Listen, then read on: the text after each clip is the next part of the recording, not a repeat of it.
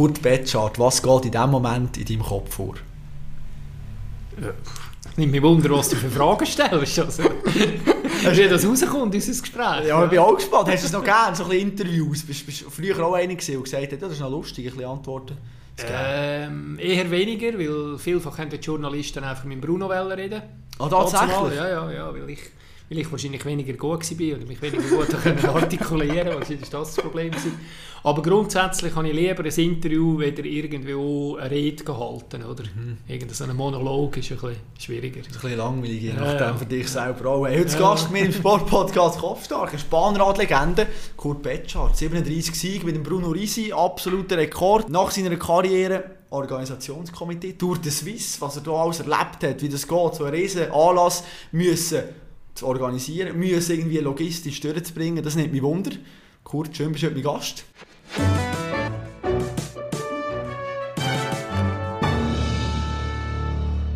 Ich habe eigentlich am Anfang mir überlegt, ja, was soll ich jetzt als erstes fragen, oder? Und ich habe das Gefühl gehabt, du bist so lange mit dem Bruno Risi zusammen gesehen, dass ich dem Bruno eigentlich das Wort übergeben Ich habe ihn im Vorfeld kontaktiert natürlich. Okay. Und ich habe gesagt, schau, hey, erzähl mir irgendwie eine lustige oder eine spannende Geschichte über Kurt.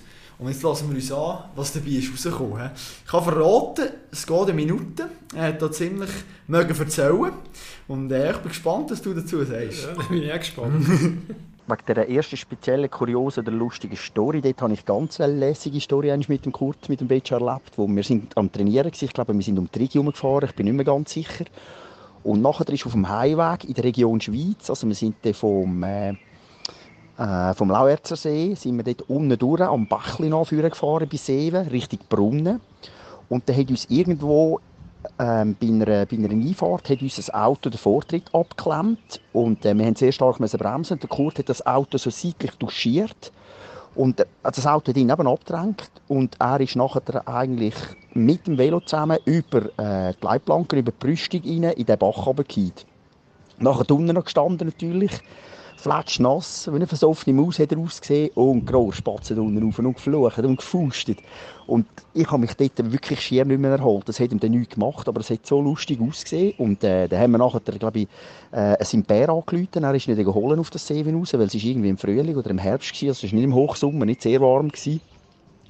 Und ich bin allein heimgefahren und in der Achsenstraße, ich habe mich, ich habe mich einfach nicht mehr erholt. Ich habe den ganzen Weg bis heim so lachen wegen dem Vorfall. Und das ist, äh, ist wahrscheinlich mitunter eine der lustigsten Storys, die wir erlebt haben miteinander.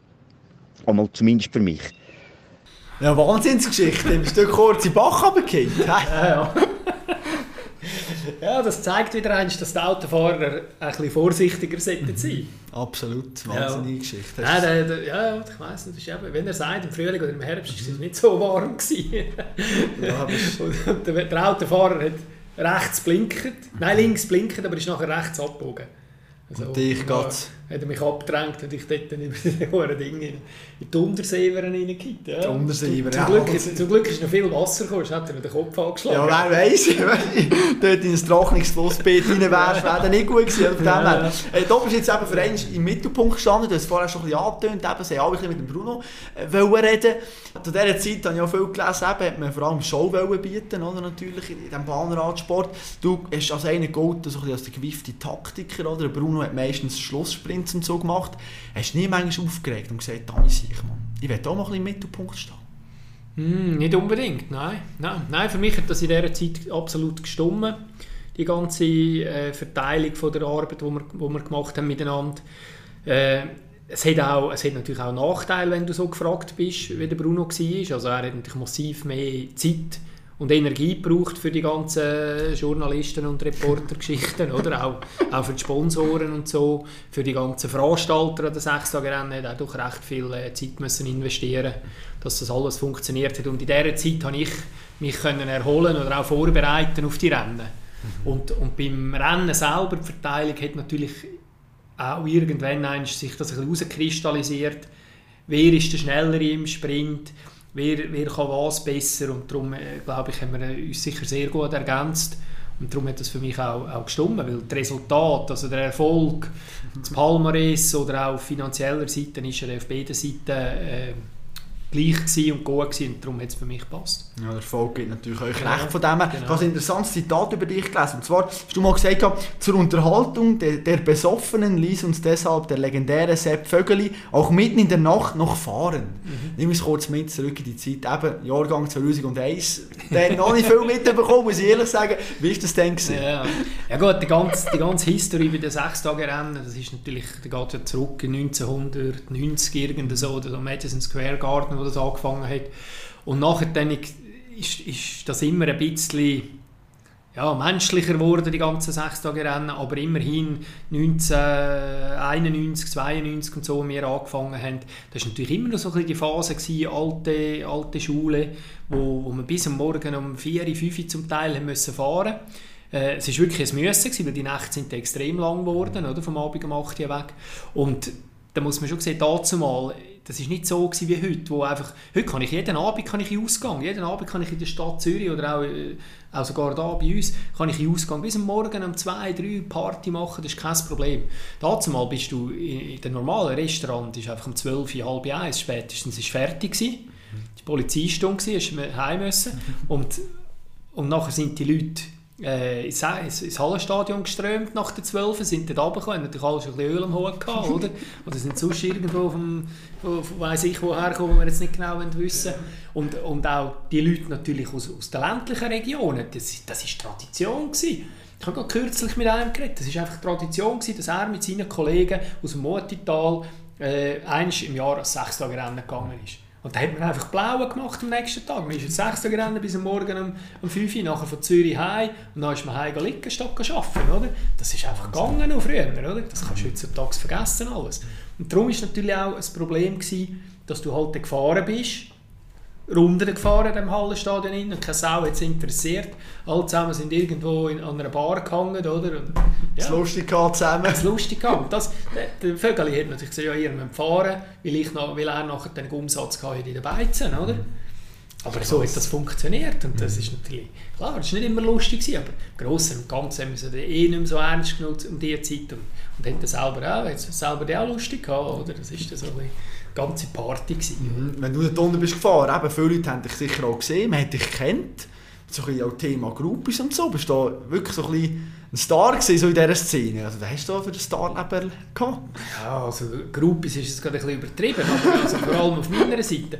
Es hat si- sicher diese Fahrer gegeben, wo, wo äh, besser ausgesehen haben, bessere Show gemacht haben, die das eher auch äh, gesucht haben oder, oder angezogen haben. Und äh, die, die haben sicher ihre, ihre, ihre Fangemeinde gehabt, oder in diesen verschiedenen Städten und so, oder? Aber bei uns ist es mehr halt das, das, ein, das Sportliche, der Erfolg. Oder? Jedem Rennen können wir vorne mitfahren, jedes Rennen probieren zu gewinnen. Dann kannst du dir fast nicht erlauben, noch irgendwelche Eskapaden zu machen unter der Woche. Dann musst du Velo fahren, essen, trinken, massieren, dich erholen. Das ist der, der Tages- und Nachtablauf eigentlich gegeben. Oder? Aber der Bruno war, glaube ich, nicht auch immer der fleissigste oder? Manchmal auch ein bisschen faul. Als von dir gelesen, du sagst, ja, also... Hat er schon auch mal gerne ein bisschen Ausgang und äh, ein bisschen gemütlich, oder weißt du, Ja, ja, das, das hat er sicher gehabt. Das haben wir beide Zeit lang äh, ja, gut gelebt.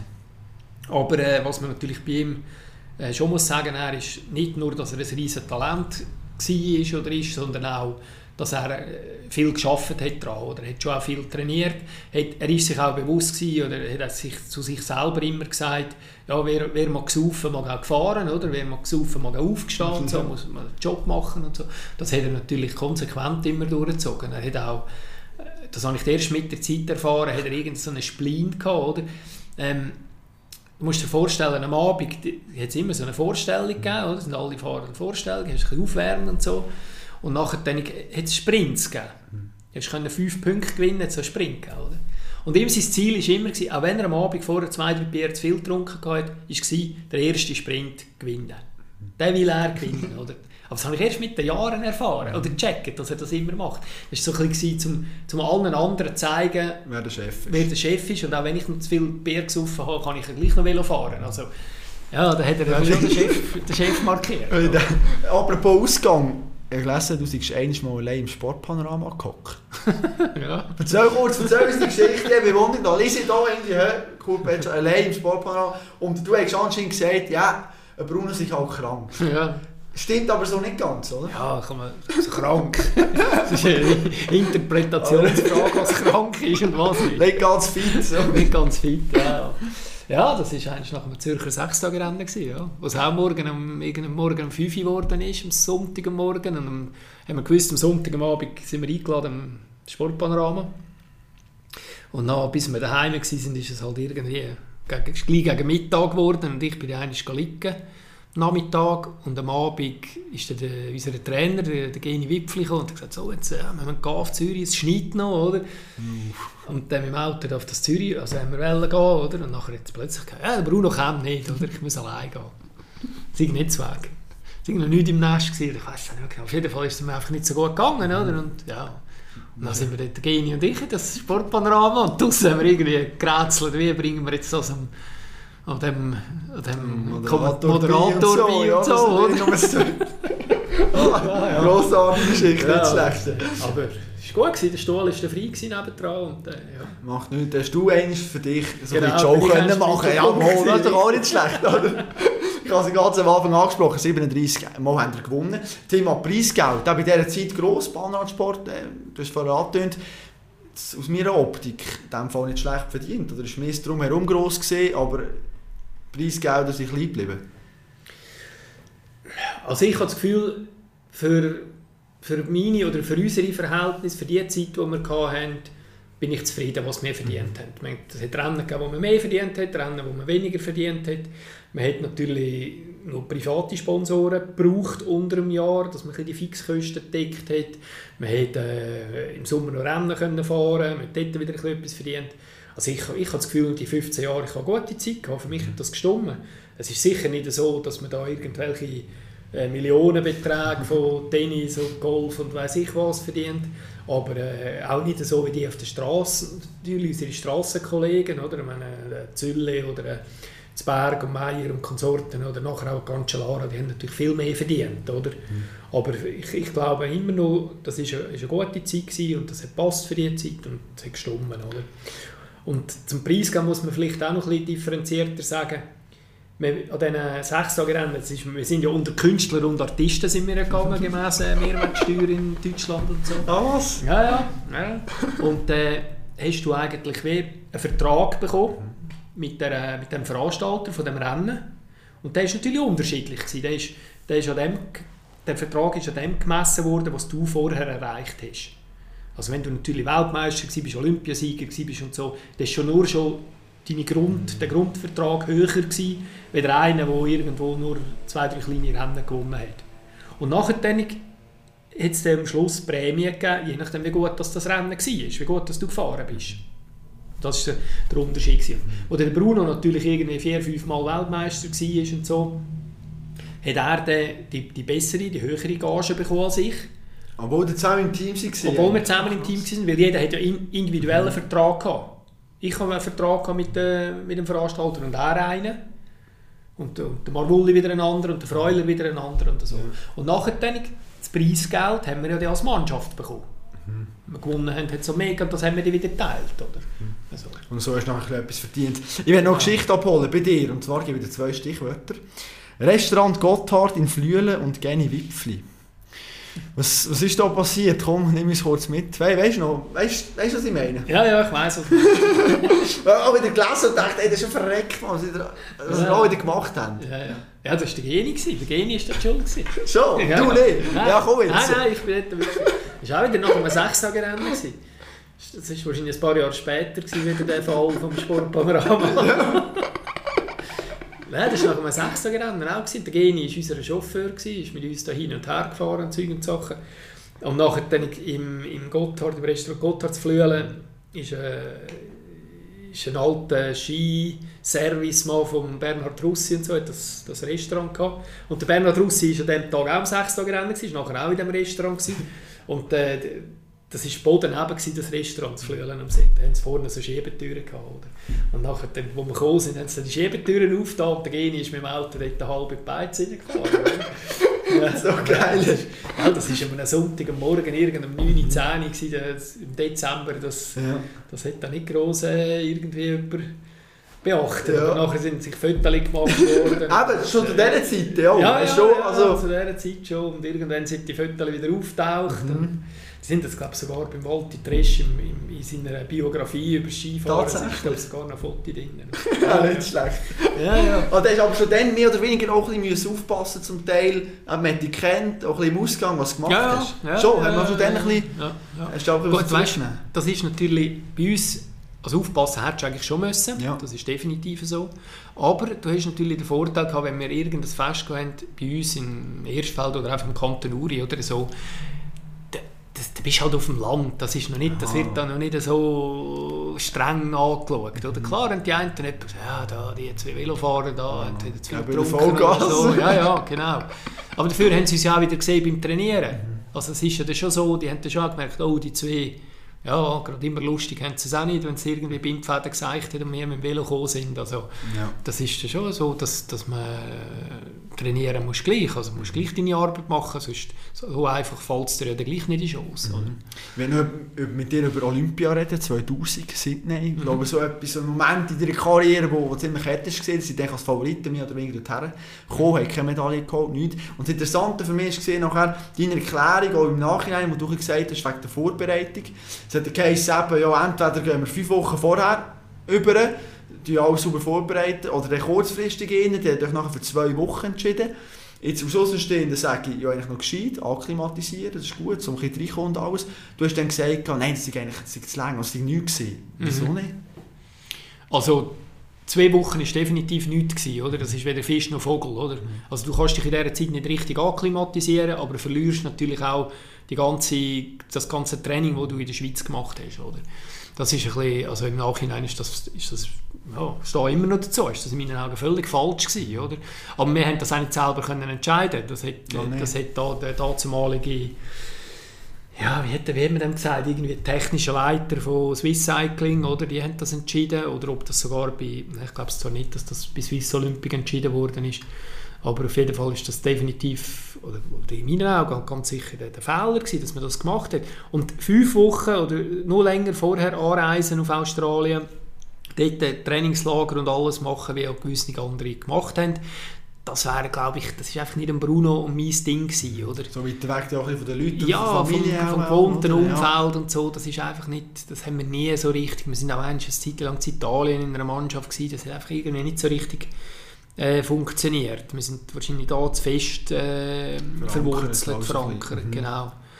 Und jetzt, eben, im Nachhinein haben wir müssen ganz kurzfristig anreisen, auf das Australien runterfliegen, einmal pennen und unten fahren. Das ist knallhart. Weil wir, unser Körper ist sich das gewöhnt gewesen. Wir sind uns das gewöhnt gewesen, so Sachen zu machen. Hin und her reisen Ja, und so. wir, sind, wir sind mit dem Auto von da auf Dortmund irgendwie 700 Kilometer gefahren, da oben zwei Stunden Rennen gefahren, Rennen unter Umständen gewonnen, zusammengepackt, wieder heimgefahren mit dem Auto.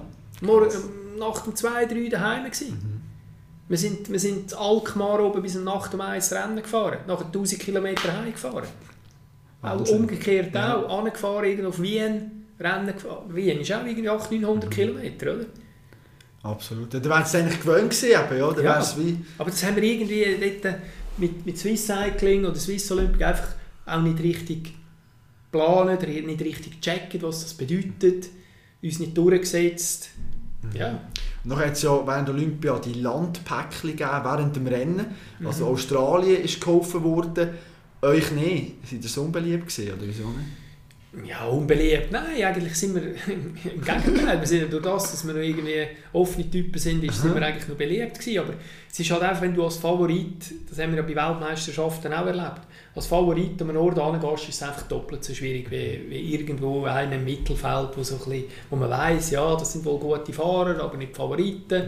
Ja, da kannst du dich Ein Exploit werden sie gefeiert und sonst Ja. ist auch egal, Ja, oder? genau. Ja. Ja, und das Rennen selber ist natürlich Dings, äh, Disziplin selber ist sowieso Olympia und Weltmeisterschaft ausgetragen worden, ist auch nicht unbedingt auf unserer Seite gewesen, oder? Weil sechs Tage Rennen, wie es ja wie es, es heisst, äh, geht sechs Tage, sechs Nächte, du machst 1000 Kilometer und so in dieser Zeit. Und an der Weltmeisterschaft und Olympiade sind es etwa 50 Kilometer oder 60. Und dann nach einer Stunde, das ist ganz anders, wenn du, wenn du mehr, über mehrere Stunden die Möglichkeit hast, etwas zu gewinnen oder etwas zu verlieren. Und darum, ja, das, das WM und der Olympia ist nicht immer so. Jetzt war ich es gesehen. Nein, wirklich, ja, Die. Freundschaft mit dem Bruno Risi ist ja wirklich interessant. Oder? Sie haben Kindsbein auf, habt ihr euch kennt, zusammen gefahren. Und nachher die Entwicklung ist ja spannend, oder? Das ist auch mal erzählt, 25 Jahre später eben, seid ihr irgendwo eingestiegen ins Auto, haben einander Hallo gesagt, in Dortmund raus und gute Nacht, schlaf gut. Mhm. Ist irgendwann wirklich so geworden, dass man einander so lange immer gesehen hat, so viel erzählt hat, dass man nicht mehr gewusst hat, was reden? Ja, ich glaube schon, ja. Das ist schon, Krass. ist schon ein bisschen so... Angeblich gibt es ja das bei den Ehepaaren auch, oder? Ja gut, soll es auch geben, der andere. Ja. Das ist der Moment, wo man sich trennt, oder grundsätzlich. Das ist, ja, das haben wir ja dann gemacht. nachher ja, absolut, ja. Aber Ja, ja. krass, wir haben so Ja. ein bisschen... Ja, irgendwie hast du einfach keine Themen mehr gehabt oder einfach nur so ein bisschen oberflächlich natürlich. Ja, die wirklichen schwierigen oder kritischen Sachen hast du gar nicht mehr angesprochen, oder? Ja, man hat einfach, ja, es einfach gemacht und den Job gemacht und gehofft, dass es möglichst gut rauskommt, aber irgendwo ist halt das Zwischenmenschliche sicher auf der Strecke geblieben. Mhm. Ist das auch ein Grund gewesen, warum du gesagt hast, 2006, du, bah, ist okay für mich? Nein, ja, vielleicht war es auch ein, bisschen ein Grund gewesen, oder ein Teil von dem. Es sind mehrere Gründe wahrscheinlich gewesen. Aber der Hauptgrund ist es sicher nicht gewesen, oder? Der Hauptgrund ist, auch- ist sicher das dass du einfach irgendwie gesehen hast und keine Lust mehr hast zum, zum, zum Trainieren und, und dich fragst, dir, dir musst sagen, ja, es gibt auch andere Sachen im Leben. Wie lange hast du kein Velo mehr angeschaut? Oder hast du wirklich so eine, sag jetzt mal, so eine Overload gehabt, dass du wirklich hast gesagt hey, Velofahren jetzt im Moment überhaupt nicht? Nein, es ist, es ist nicht einmal so extrem gewesen, weil es ist natürlich nachher nicht mehr der Job gewesen. Du hast nachher dann einfach bist halt ein bisschen Velo fahren aus, aus Blauschen, weil es dir gut da hat und dann bist du einfach nur noch gegangen, wenn du wirklich Freude gehabt hast oder wenn Kollegen mitgekommen sind. So. Bist nicht mehr äh, arbeiten oder mhm. trainieren. Und nachher hast du aber eben richtig arbeiten, sage ich mal, jetzt der Übergang. Athletenleben, eben ein bisschen umreisen, Training, nachher Rennen und so. Plötzlich hast du morgen um 7 Uhr bis Abend um 5 Uhr. Wie einfach ist dir das gefallen, so der, der Wechsel? Ja, das war schon nicht ganz einfach. Gewesen. Also, die, die, ich muss so sagen, ich habe, ich mir wahrscheinlich, ich habe noch recht in Erinnerung, ich habe ein Jahr Zeit geben, um, um herauszufinden, was ich eigentlich will machen will. Und dann habe ich die Chance bekommen, beim, auf der Blick Sportredaktion ein Praktikum, ein kurzes zu machen. Beim Urner Wochenblatt bin ich noch gewesen, weil irgendwie das, das ganze Journalismus und so hat mich schon noch interessiert, wie, weil die Überlegung, ja, der Journalist macht das Interview, geht nachher auf die Redaktion und der, was, was passiert denn aus, dem, aus dieser Aufnahme, die er gemacht hat aus, oder aus seinen Notizen? Das hat mich eigentlich schon noch interessiert. Aber dann habe ich irgendwann bei der, in dieser Zeit gemerkt, also beim, äh, beim Blick Sport, da habe ich dann gemerkt, ja scheiße, wenn ich das würde machen würde, dann bin ich nachher wieder ständig unterwegs, gleich viel unterwegs wie vorher als, als Velofahrer, also eigentlich das will ich nicht mehr.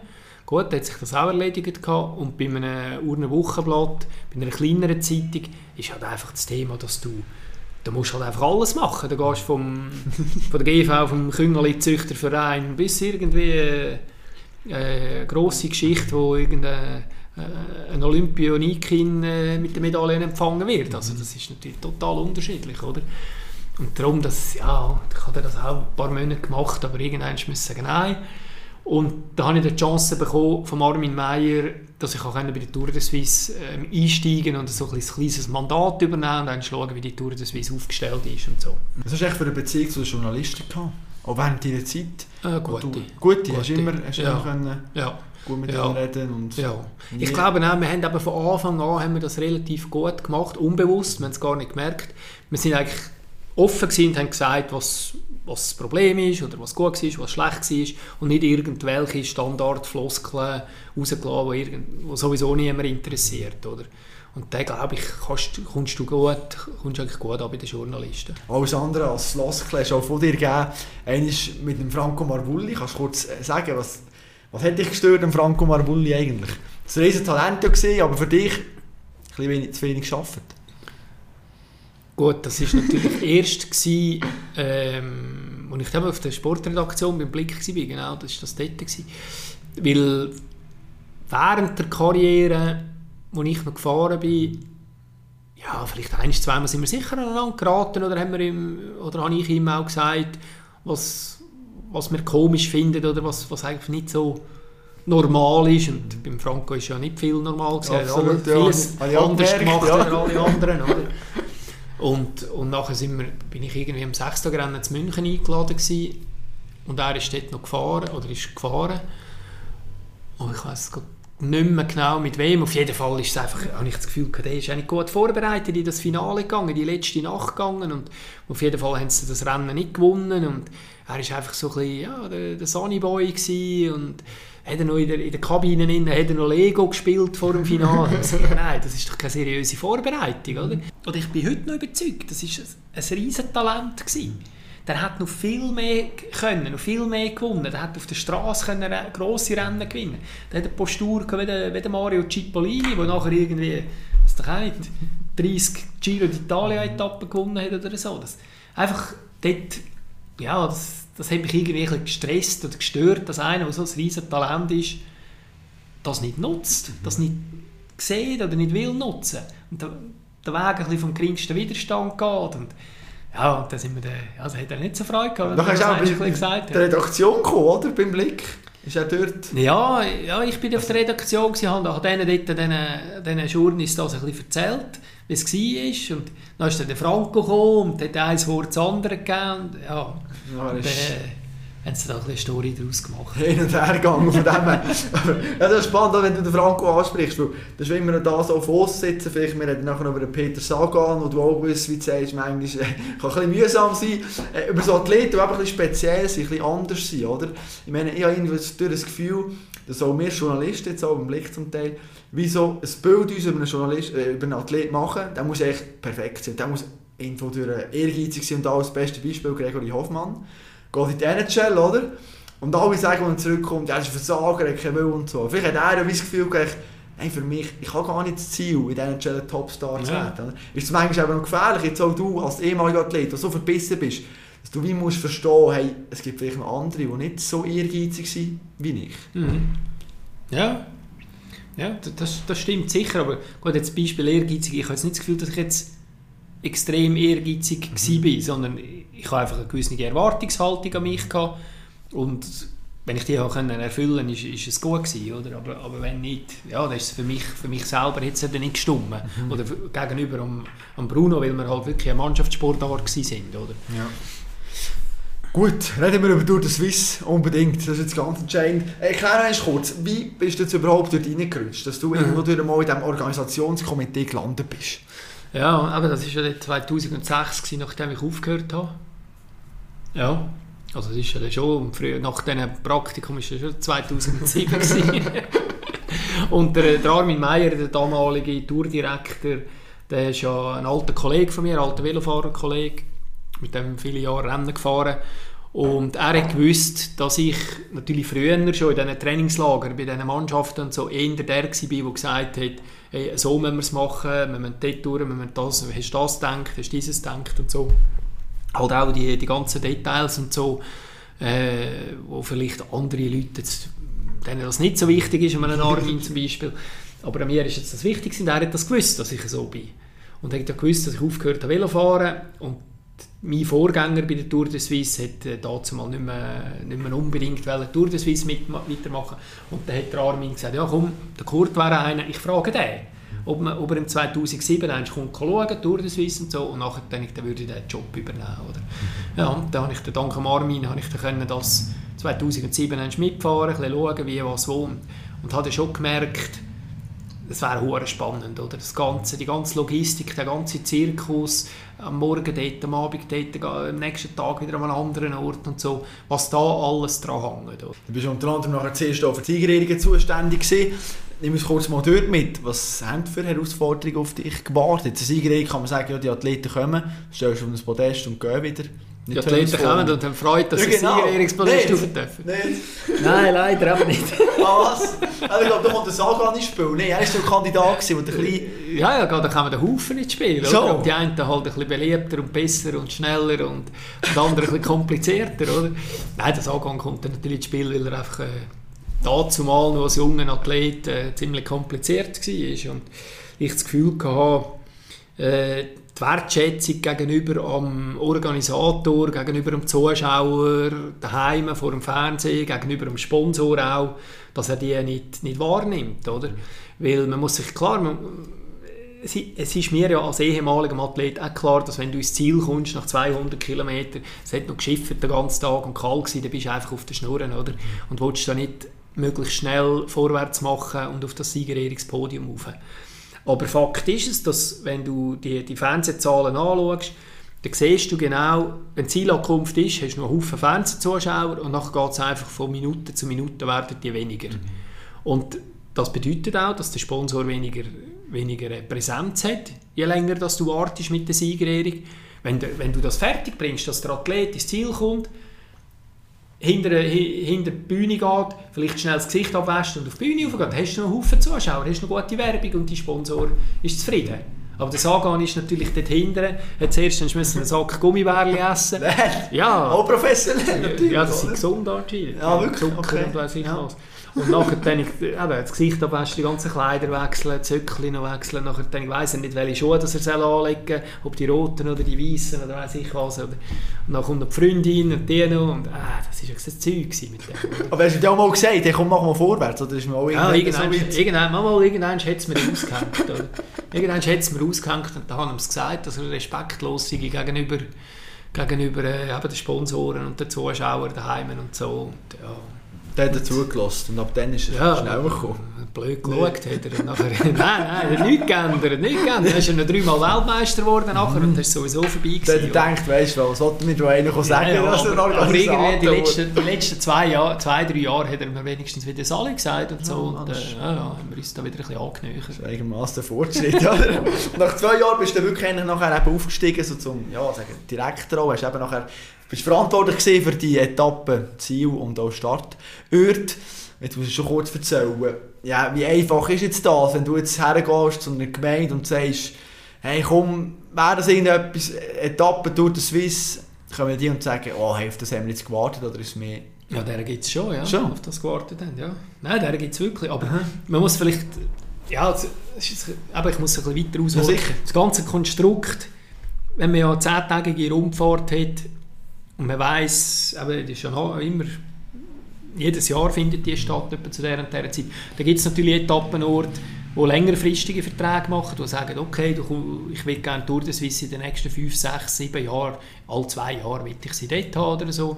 Du kommst irgendein, du tust ja vorausplanen, du tust ja nicht nur jetzt im 22 planst fürs 23, sondern schon ein bisschen voraus. Also hast du schon, jetzt schon, hast du Etappenorte, die vielleicht 4 oder im 5 oder im 26 eine machen Und so bildet sich, wenn ein Grundgerüst, wenn du dir die konkrete Planung jetzt zum Beispiel 23 das 23 gehängt ist, weißt du schon, okay, ich habe drei, vier Etappenorte, die sind schon vor, Safe, so safe von, von früher nachher, oder?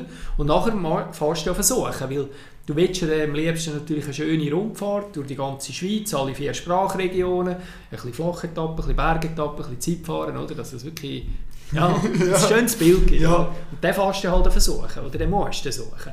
Dann musst du die Lücken noch verfüllen, die zwischen ihnen entstanden sind. Und das ist halt schon, das ist schon eine Herausforderung in der heutigen Zeit. Oder?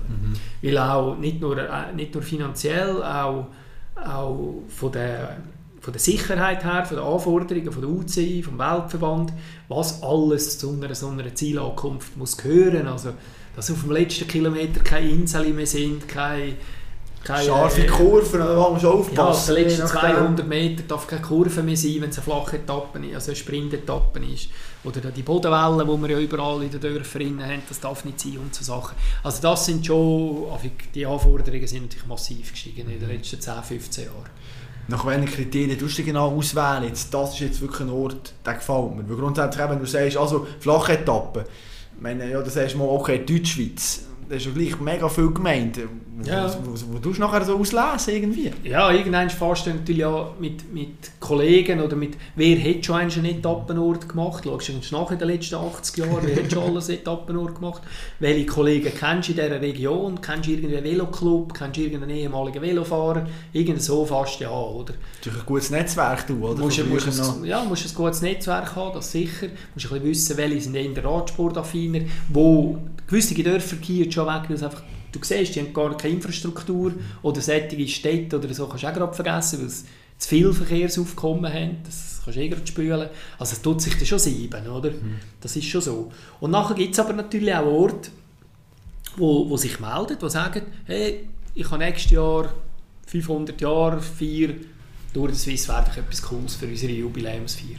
Oder irgendein Veloclub, der 100 Jahre ist, oder irgendein Verein, der, irgendein Jubiläum hat. Mit welchem Argument versuchst du die zu überzeugen, wo du vielleicht sagst, oh, das wäre cool, aber sie im ersten Moment ein bisschen skeptisch?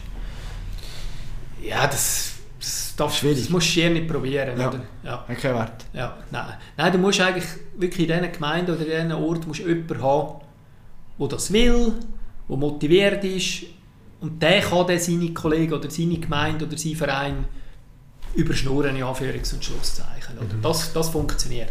Aber per se, wenn du als durch den Swiss kommst und dort probierst, ein ganzes, ganze Gruppen oder äh, so zu überzeugen oder zu überschnurren, das, das, ist, das hilft am Schluss niemandem. Oder? Mhm. Wir sind nachher dann, mindestens ein Jahr lang in der Zusammenarbeit mit denen, wir wollen etwas von denen, sie bekommen auch etwas von uns, aber dann muss das von Anfang an eigentlich äh, auf, einer, auf einer guten Basis sein. Mhm. Sonst, ja, sonst ist das Resultat am Schluss auch nicht glücklich. Das ist schwierig. Wichtig ist ja sicher auch so die Fernsehübertragung, oder? dass die Orte auch wirklich so ein eben nachher gezeigt werden. Das. Ich glaube, das war auch ein das Learning, gewesen, oder, man hatte, dass wir gesagt haben, wir müssen denen ein eine größere Fläche bieten. Ja, das, ist natürlich, das wäre das Schöne, wenn man denen eine größere Plattformen geben kann.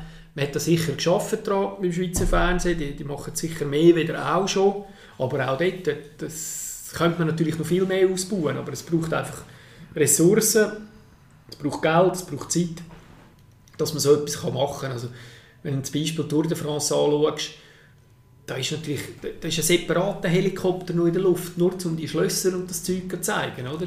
Und das muss ja alles geplant sein, das muss alles vorbereitet sein, da muss irgendeiner muss so ein Roadbook schreiben, muss, muss, muss, auf, muss aufschreiben, da ist das Schloss aus dem und dem Jahr und Zeug und Sachen. Das, das muss geplant sein und dann muss es natürlich ins Rennen innen auch noch passen.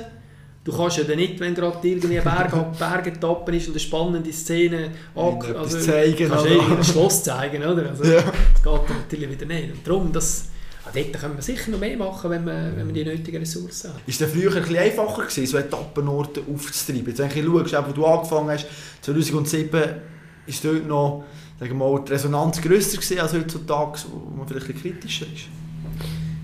Ja, verm vermutlich ist es einfacher gewesen, oder schneller oder besser gegangen.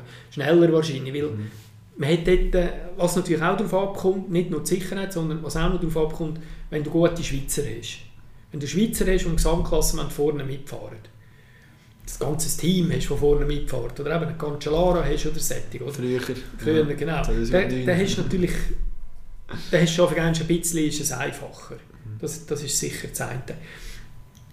Äh, das andere ist aber auch, die, die, die ganzen Auflagen von Bewilligungsprozess äh, früher hat wahrscheinlich noch, oder auch vor meiner Zeit, hat ja irgendein Gemeindepräsident können sagen ja, wir machen ja, das, komm, finde ich gut, oder? Und das ist losgegangen. Heutzutage musst du irgendwie x Stellen fragen, bis du nur einen Entscheid hast, oder? Es will ja niemand mehr etwas selber entscheiden. Man muss ein riesiges Gremium sein, das am Schluss entscheidet, ja mal, wir machen es, aber mhm. Verantwortung nimmt ja keiner allein mehr wahr, oder? Man will das nicht entscheiden. Das ist sicher, das ist sicher schwieriger geworden. Der Prozess von ja, wir sind interessiert, bis wirklich, ja, wir machen es, bis der Vertrag unterschrieben ist, der ist vielleicht früher vier, fünf Monate gegangen. Jetzt geht er wahrscheinlich ein Jahr, mindestens. Oh, oder? Okay. Also, früher haben wir immer gesagt, du musst eigentlich im Juni durch den Swiss vom nächsten Jahr beieinander haben, dann hast du ein Jahr lang Zeit zum Umsetzen. Aber heutzutage musst du eigentlich ein Jahr vorher schon musst du Interessenten eigentlich haben, die kommen schauen, dann tun die den ganzen politischen Prozess in Gang setzen und so, dann geht es ein Jahr und ein Jahr später hast du vielleicht das OK beieinander, oder? die, die dann wirklich umsetzen und dann gehst du in die Umsetzung. Also zwei Jahre ist wahrscheinlich ideal, wenn, du Vorlauf hast. Oder? Wie hat sich Helfer entwickelt? So ein bisschen, oder? so in der Gesellschaft, wie erlebst du das? Früher auch viel gelesen von Leuten, die sagen, ja, ehrenamtlich, Vollgas, machen wir heute selber auch bei Anlässen bin ich zum Teil mit dabei, wo ich merke, hey, das ist schwieriger geworden. Ja. Hast du das auch? Siehst du das auch so? Du müsst auch ein bisschen mehr kämpfen. Ja, ja, definitiv. definitiv ja, ja. Auf, der, auf der Stufe durch den Swiss müssen sie mehr kämpfen, dass sie Helfer bekommen, die auch, ja, ich meine, das ist eine rechte Leistung, die die vollbringen in diesen 10 Tagen. Die schlafen dann nicht viel, die müssen körperlich arbeiten, von außen.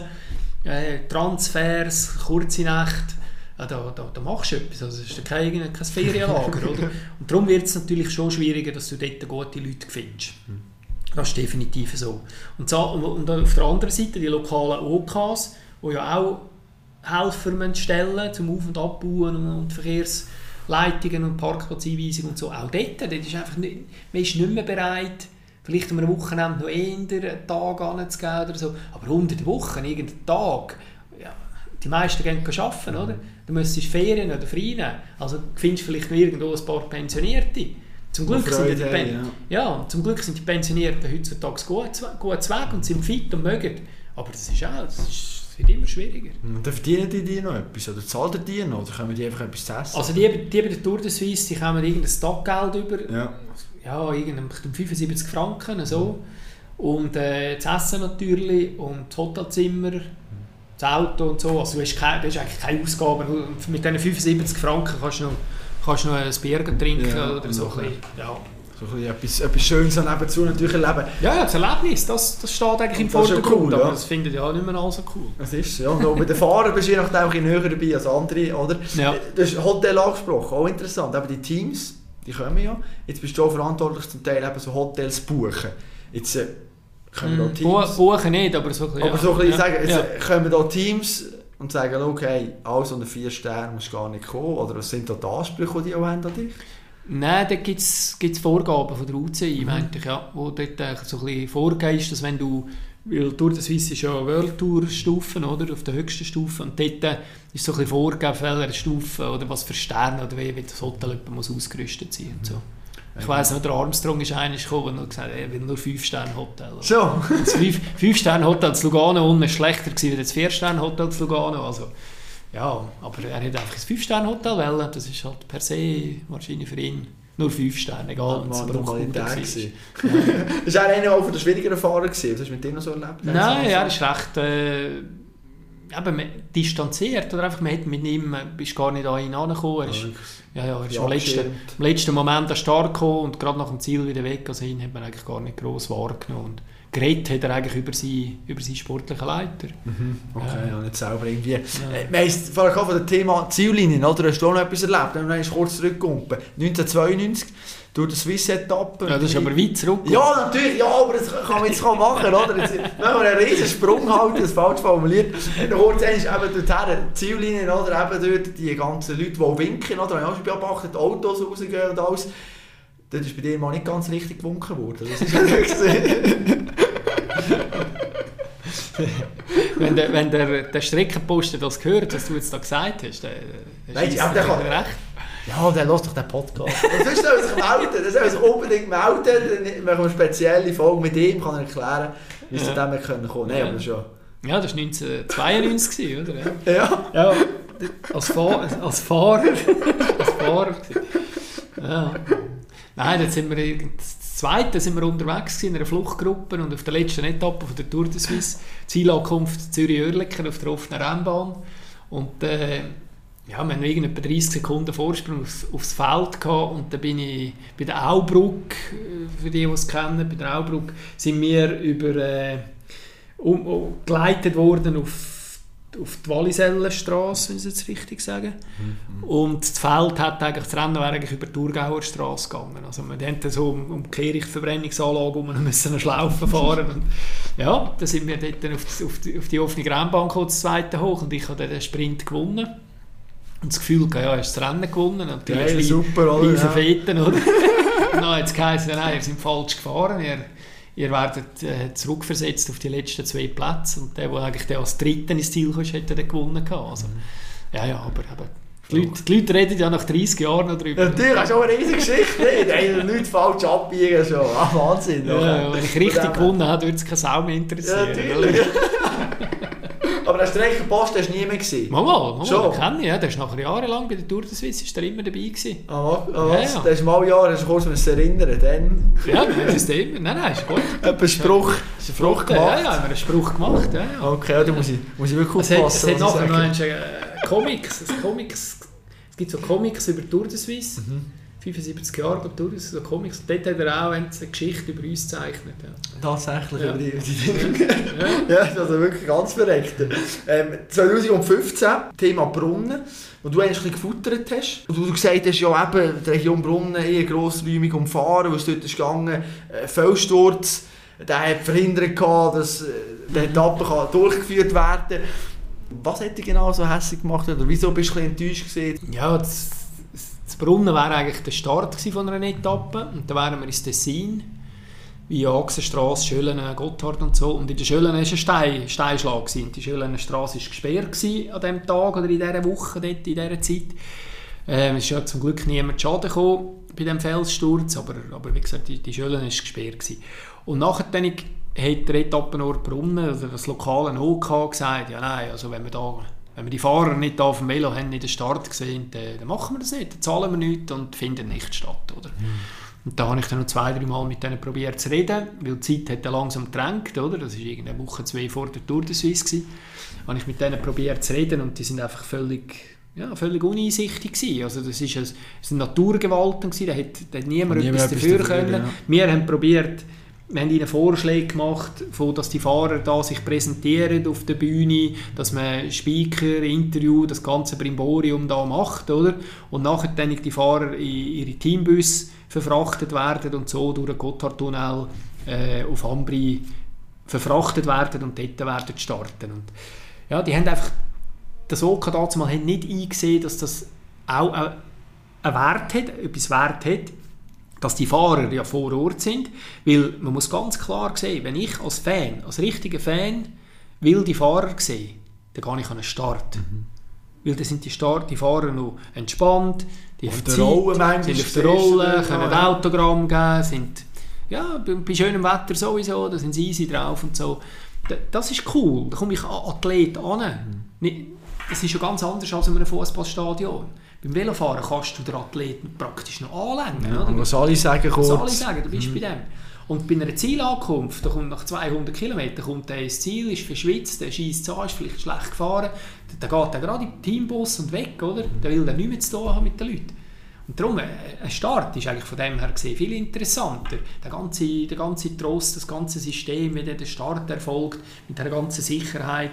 Die Fahrer kommen dann eine Fahrereinschreibung, geben ein Interview und so. Also ein Start ist von dem her viel besser. Und das habe ich dann zu Brunnen, dem Moka, probiert zu verkaufen, aber ja, leider ist das nicht möglich. Keine Chance. Und nachher eben, jetzt, wenn man so mit einem Ort eben ein bisschen Krach hatte und alles, sagen wir dann wirklich einfach, gut, jetzt für die nächsten 5, 6 Jahre müsst ihr gar nicht kommen, lassen wir es sein. Oder ist dann noch wieder die Türen offen? Ja, ja klar wären die Türen offen gewesen, aber es hat sich irgendwie nie mehr ergeben. Mhm. Und das ist, ja, es ist nie mehr von beiden Seiten nicht, mehr das Interesse da gewesen. Und nachher irgendwann haben die von dem Molka dort äh, sind sowieso nicht mehr so, sind auch älter geworden und wir sind mhm. älter geworden und dann hat sich das nicht mehr ergeben von dem her. Der grossartige Sieg von Fabian Cancellara 2009 ähm, hat man auch wieder können lesen und alles, das hast auch schon mal gesagt, dann, ja eben von wegen ein OK, du, wo entscheiden wo fahren wir durch, kann je nachdem auch gewisse Fahrer natürlich bevorteilen oder ein bisschen benachteiligen, oder? Wenn man schaut, wie ist es das, wenn du jetzt eben vielleicht dann jetzt mal geschaut, hast auch kein Cancellara, der ist nicht schlecht in Form. Kann man da eben so Jahre im Voraus schon fast ein sagen, hey komm, wir vielleicht dort ein längeres Zeitfahren einbauen oder nicht? Ist das ja. eine Überlegung, die bei dir im Kopf vorgehen? Ja, also die haben wir natürlich miteinander in der Gruppe. Wir sind ja mehrere Leute in der Tour de Suisse, da wir solche Themen sicher diskutieren. Ja. Und dazu war es auch noch so, gewesen, dass der Fabian bei der gleichen Firma das Management hatte. Und da hat man schon gewusst, es wäre eigentlich Fabian sein Ziel, die Tour de Suisse zu gewinnen. Und da haben wir, ja, es auch ein bisschen den Zufall natürlich wollen, dass einerseits die Etappenort, wo wir für 2009 in der Pipeline hatten, dass die jetzt nicht wahnsinnig in den Bergen waren. Und dann hat man, das schon ein Jahr, zwei vorher, haben wir so ein Fabian auch so 2008 ist er schon gut gefahren auf der Straße, dann haben wir gesehen, oh, 2009 wäre vielleicht noch eine Möglichkeit. Und hast du natürlich schon justieren dort, oder?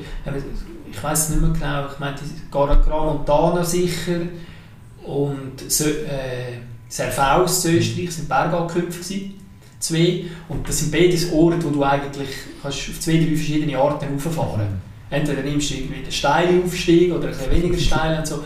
Und die Möglichkeiten hat man gehabt, diese zwei Gruppen. Und dann haben wir gesagt, ja komm, auf Tramontana, wenn wir möglichst eine einfachere nehmen so. Und das alles dasselbe. Und beim Zeitfahren zu Bern, da hast du natürlich auch alle Möglichkeiten. Wir haben gewusst, okay, Start Swiss, Start und Ziel. Wenn jetzt den Cancellara willst als Sieger, dann machst du gescheiter irgendein 30, 35 Kilometer Zeitfahren.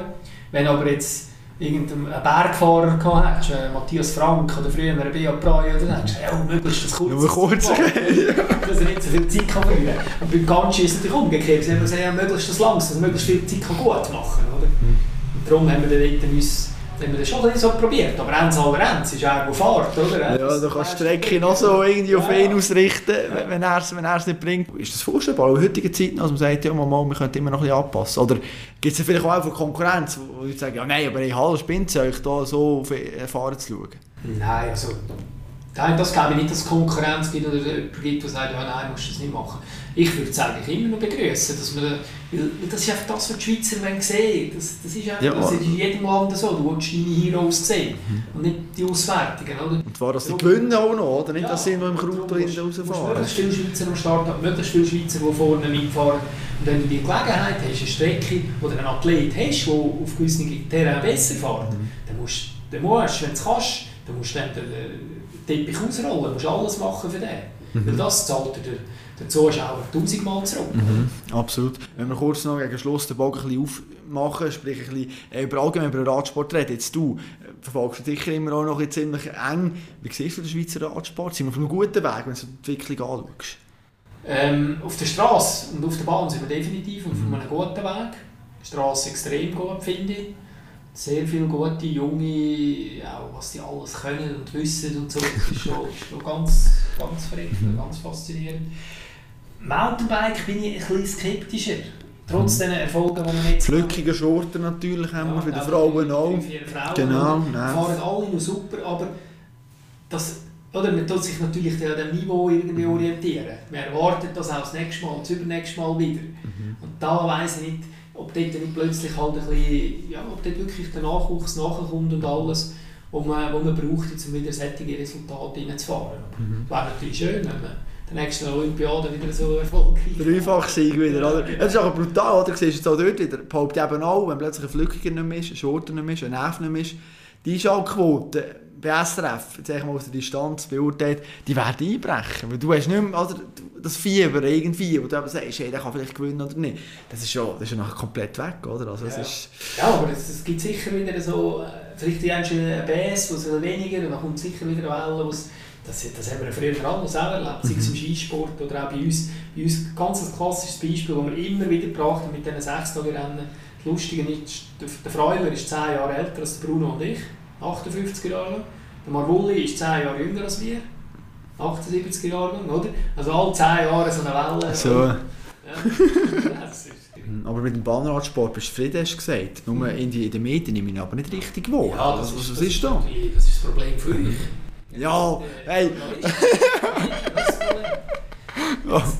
Weil, wenn du überlegst, also ein, einerseits vom Athlet, wenn ich jetzt, wenn ich Kind habe, dann schicke ich durch die Gescheiter auf eine Bahn, mhm. trainieren, wieder auf eine Straße. Straße mit Verkehr. Sicher, ja. Das ist das eine. Da, fragst du dich sowieso, dass es nicht mehr Bahnfahrer gibt. Klar kannst du sagen, ja, es hat nur da und da Bahn in der Schweiz und mhm. dort nicht und so. Und fast halt den Kreis nicht. Es ist so... Ja, aber das, das, das ist aber nur, weil, weil man es nicht kennt. Wenn mhm. du aber weißt, was für taktische, technische Möglichkeiten dass ein Bahnrennen hat, dann wird es aber. Punktesystem und alles, aber eben, da musst du ja. reinfuchsen. Ja, ja, da musst du reinfuchsen. Das ist... Genau. Und dann ist natürlich eben das Problem der Medien. Klar, wenn wir jetzt ein, ein zwei Olympiasieger hätten, dann würden die Medien per se schon ganz mehr darüber berichten. Und was ich eben nicht verstehe, das habe ich mit dem Fernsehen auch schon manchmal diskutiert, von der Produktion her, ein Bahnrennen zeigen, ist ja viel weniger aufwendig, wenn irgendein Strassenrennen. Absolut. Wenn ich da mit Helikopter und und Flugzeugen und Zeugen und Sachen unterwegs bin, das kostet x Tausende von Franken. Und das Bahnrennen stellst du wieder Kameras in die Halle rein, Ende Feuer, oder? Mhm. Kannst machen. Und darum, dort, äh, wenn die ein mehr würden zeigen und auch die richtigen Leute hätten, um, auch, um das auch richtig präsentieren. Vermarkten, oder? Auch. Ja, ja, du müsstest ja wirklich gut... Wo das alles erklärt und so, mhm. oder? In Ländern wie, wie Niederlande und Belgien, da kommt halt so ein Bahnrennen im Fernsehen. Mhm. Aber die, können jetzt auch, die bringen jetzt auch gut rüber. Klar mhm. haben sie auch ihre guten Athleten. Sie haben. Frauen und Männer, oder? Und ich, ich behaupte aber jetzt, SRF wird das irgendwann ins Auge fassen müssen, oder? Weil sie verlieren so viel Recht und alles. Sie müssen sich irgendwann auf Transportarten konzentrieren und jetzt rein auch finanziell gesehen, wie du sagst, von der, von der Kameras. Das ist also mega interessant, oder? Jetzt, mir beim Blick, ich meine, wenn haben wir das letzte Mal über Bahnradsport berichtet, Claudio Imhof, grosser Unfall, schockierendes Bild. Das ist natürlich auch wieder das halt, was eine Geschichte ist, wo du sagst, da berührst du die Leute. Aber wenn irgendeiner dritt wird bei einem Rennen, ist es für die Leute wie, aha, das ist ein Dritt im Scratch zum Beispiel. Okay, aber das ist wie für sie, eben, es ist überhaupt Scratch, was ist das? Du müsstest das alles erklären. Und nachher wird es echt viel weniger berichtet, oder? Aber eben früher, wo du bist gefahren, dort hast du viel mehr, seid ihr viel mehr in den Medien gewesen, in diesem Fall. Ja, Printmedien schon, ja, ja. Haben schon? Fernsehen so, das ist, wenn jetzt, ja, ich meinte, Bremen und Bremen, Berlin und, und München, die haben auch so die, die Bayern und so, oder? Mhm. Die, die, die, wie sagt man, die, die Regionalsender Ja, und so, die, die haben das- gebracht, ja, ja, aber Mhm. national natürlich nicht, oder? Und Belgien schon, Gent, wo das Sechstagerennen, da haben sie immer Mhm. das Finale, der letzte, die letzte Stunde, anderthalb, die ist immer live im Fernsehen gekommen. Ja, aber beim Fernsehen, mal kurz eine Klammer aufmachen, wichtig. Ich rege mich immer ein bisschen auf, oder auch diskutieren wir in der Redaktion, die Velorennen, 200 Kilometer. Wieso so lang? Äh, morgen um 11 Uhr fahren die los und oh, ja, einer im Büro, der ist ein riesen Velofan, sagt immer, das ist geil und so, super. Sagen wir immer, hey, look, zeig du mir den, erstens mal kannst du fast nie schauen, wenn die Morgen um 11 Uhr losfahren, zeig du mir den, der vom Morgen um 11 Uhr bis zum Abend um 5 Uhr vor dem Fernseher hockt und denen zuschaut, wie sie die Velo fahren. Ist nicht einmal überlegen, dass man sagt, look, hey, nein, das macht keinen Sinn, wir wollen kleine, für spektakuläre Rennen, 70, 80 Kilometer. Und das ist echt Tradition und wie im Schwingen. Ja, ja, Das ist so heilige Kuh. Ja, Tradition ist sicher ein grosses Wort im Radsport, definitiv. Das ist so ein alter, so ein alter Sport, oder? Gibt schon so lange. Und, und bei gewissen Rennen auch, ja, ich glaube schon noch zu Recht, dass man das so macht bei einer Flanderer Umfahrt. Gut, ein bisschen, sonst- Monument. Sonst ist man natürlich tendenziell schon in den letzten Jahren zurückgekommen, kürzere, knackige Etappen machen. Wir haben auch probiert, äh, in ein paar Jahren bei der Tour de Suisse wirklich kurze Etappen, aber schnelle, schwierige Etappen zu machen. Hat sich auch absolut bewährt. Das sind die, die coolsten, die schnellsten, die spannendsten Rennen gewesen, oder? Da ist etwas gegangen, aber Grundsatz gebe ich dir recht, dass man dort muss oder sollte das Ganze ein bisschen überarbeiten, definitiv, ja. Wie siehst du das Image vom Radsport? Noch Abschliessend. Es war sicher schon schlechter. Gewesen. 1000 Wände, Festina-Skandal und so natürlich, ja. Ist sicher wieder besser, es kommt, es kommt wieder. Äh, der Weg ist sicher hart und lang zurück, aber ich, ich bin überzeugt, man ist auf dem richtigen Weg. Äh, es ist nicht nur der Radsport, der hilft, oder wie, wie sich der Radsport entwickelt hat, oder das Umfeld des Radsport, sondern auch die anderen Sportarten. Wenn, wenn natürlich dort, ja, tut mir leid, wenn dort etwas Negatives auskommt, oder sei es Korruption oder sei es Doping oder so. Russland und so. Aber, ja. aber es hilft ja auch im Radsport, oder? Mhm. Ist immer so in den Schlagzeilen nachher ja, immer. Ja. Das, äh, das ist, ja, mal, mal beobachten, bin gespannt. Ja, also wenn der Matthias Kamper, ehemaliger Chef Anti-Doping Schweiz, über das geredet und er sagt, oh ja, kommt nicht schlecht, aber Gedanken und so ein bisschen das Einbrennt, oder Radsport gleich Doping, das hat halt schon noch ziemlich hart, wenn du siehst, Valverde, der fährt, ja, man muss sagen, okay, ja, gut, Vergangenheit. gewisse- im Umfeld vom, vom Radsport. äh, Ärzte, die du wieder hörst, plötzlich Ja. ja. und denkst, wieso sind die immer noch irgendwo... Ja, ja. Das ist- natürlich auch extrem gut angeschaut in diesen Jahren. Mhm. Und die, die, darum sind die Namen auch bekannt, oder?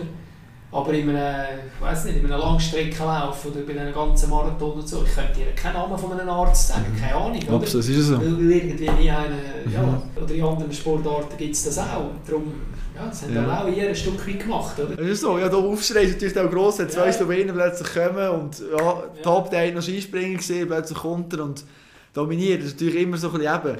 Einer Ja. anderen Sportart würdest du sagen, wow, hey, das ist ein riesen Athlet. Und wenn es halt der Radsport ist, sagst du vielleicht, warte mal kurz. Mhm. Was ist echt da im Hintergrund, oder? Ja, sind wir gespannt, wie sich das weiterentwickelt. Das wär's also gesehen. Hey, Kurt, danke dir viel, viel mal für deine Zeit. Grossartig, ganz interessanter Einblick, den du uns hast können liefern Ich wünsche dir alles Gute für die Zukunft und bin gespannt, wenn wir uns das nächste Mal sehen. Danke dir. Gigantisch, was der Kurt alles zu erzählen hat, oder wie das früher ist zu und her gegangen in diesem Bahnradsport. Da hat die Leute noch geraucht und gesoffen auf der Bahn oben und die anderen fahren bis am Morgen um 2, 3, 4 sogar und müssen dich eben noch unterhalten, die besoffen sind und denken oben runtergrölen und alles. Also für mich als Junge wirklich kaum vorstellbar, was da alles ist abgegangen ist. Also wirklich sehr, sehr beeindruckend, ganz interessante Einblicke. Merci noch einmal Kurt an dieser Stelle als der Zeit genommen hast. Du hast vielleicht gemerkt, gegen Schluss, der Kurt war ein im Hintergrund zu hören und im Vordergrund. Und einmal mehr hat Technik ein bisschen versagt. Das Programm hat plötzlich seine Tonspur nicht mehr aufgenommen. Ist so ein bisschen abgehackt gewesen, und dann bin ich einfach nur noch drauf gewesen. Aber wir haben jetzt immer ruhigen Raum gehabt und so ist dann doch er auch noch ein bisschen vertreten gewesen, der Kurt. Aber ja, noch, es kann es auch geben, werden wir in Zukunft sicher besser machen. Und in Zukunft, das schauen wir auch jetzt. Am Sonntag ist es soweit, 12. Juni, durch der Swiss geht los. Küsnacht nach Küsnacht ist die erste Etappe. Also Start- und Zielort am gleichen Ort sozusagen. Zwar, ja, ich meine, es ist eine Etappe mit ein paar Hügeln drin, ein paar Berge von der dritten Kategorie. Wird jetzt auch nicht ganz die grossen Differenzen bringen. Aber in Sachen Gesamtklassement ist aus Schweizer Sicht natürlich der Gino Meder ganz interessant, wo sich aber gegen sehr starke Konkurrenz muss durchsetzen muss. Also, man hat Grant Thomas, hat Ricard Carapaz, der dort ist, Rico Evenpool, eben der Belgier, den der Kurt schon angesprochen hat. Also, das wird ganz, ganz schwierig, aber ich traue Gino viel zu tun. Und ich glaube wirklich, dass er je nachdem sogar kann gewinnen kann. Es wäre natürlich riesig für einen Radsport in der Schweiz, wenn er das würde haben würde mich mega freuen. Meine, nächsten Freitag kommt die nächste Episode, es wird noch am Laufen sein, von dem her können wir dort sicher ein Update und mal schauen, wie es dann aussieht, wenn er in die letzten zwei, drei Tage reingeht, ob er immer noch vorne mit dabei ist. Nächsten Freitag, nächste Episode mit dem Roger Schäli, Alpinist, der Rekordhalter ist und zwar ist noch niemand so manchmal auf der eigenen Nordwand auf wie er. Und er wird uns die Faszination von diesem Berg näher bringen. Wir reden natürlich auch über den ganzen alpinen Tourismus, ja, wie sich das entwickelt hat, was das für schlimme Züge angenommen hat. Das Thema Klimawandel wird sicher aufgenommen.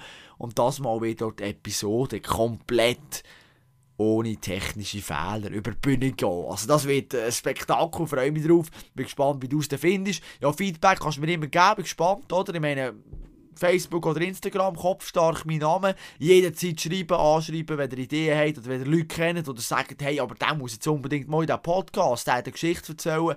Her damit, auf jeden Fall. Ich bin offen für alles, für jede Sportart, für jede noch so kleine, ähm, ja, vielleicht auch Geschichte oder Person, die noch in der Öffentlichkeit ist. Ich finde eben diese Personen manchmal fast spannender als von denen, wo man eh schon ein bisschen alles weiss. Top, ich wünsche dir eine ganz schöne Woche, mach's gut und bis sportlich.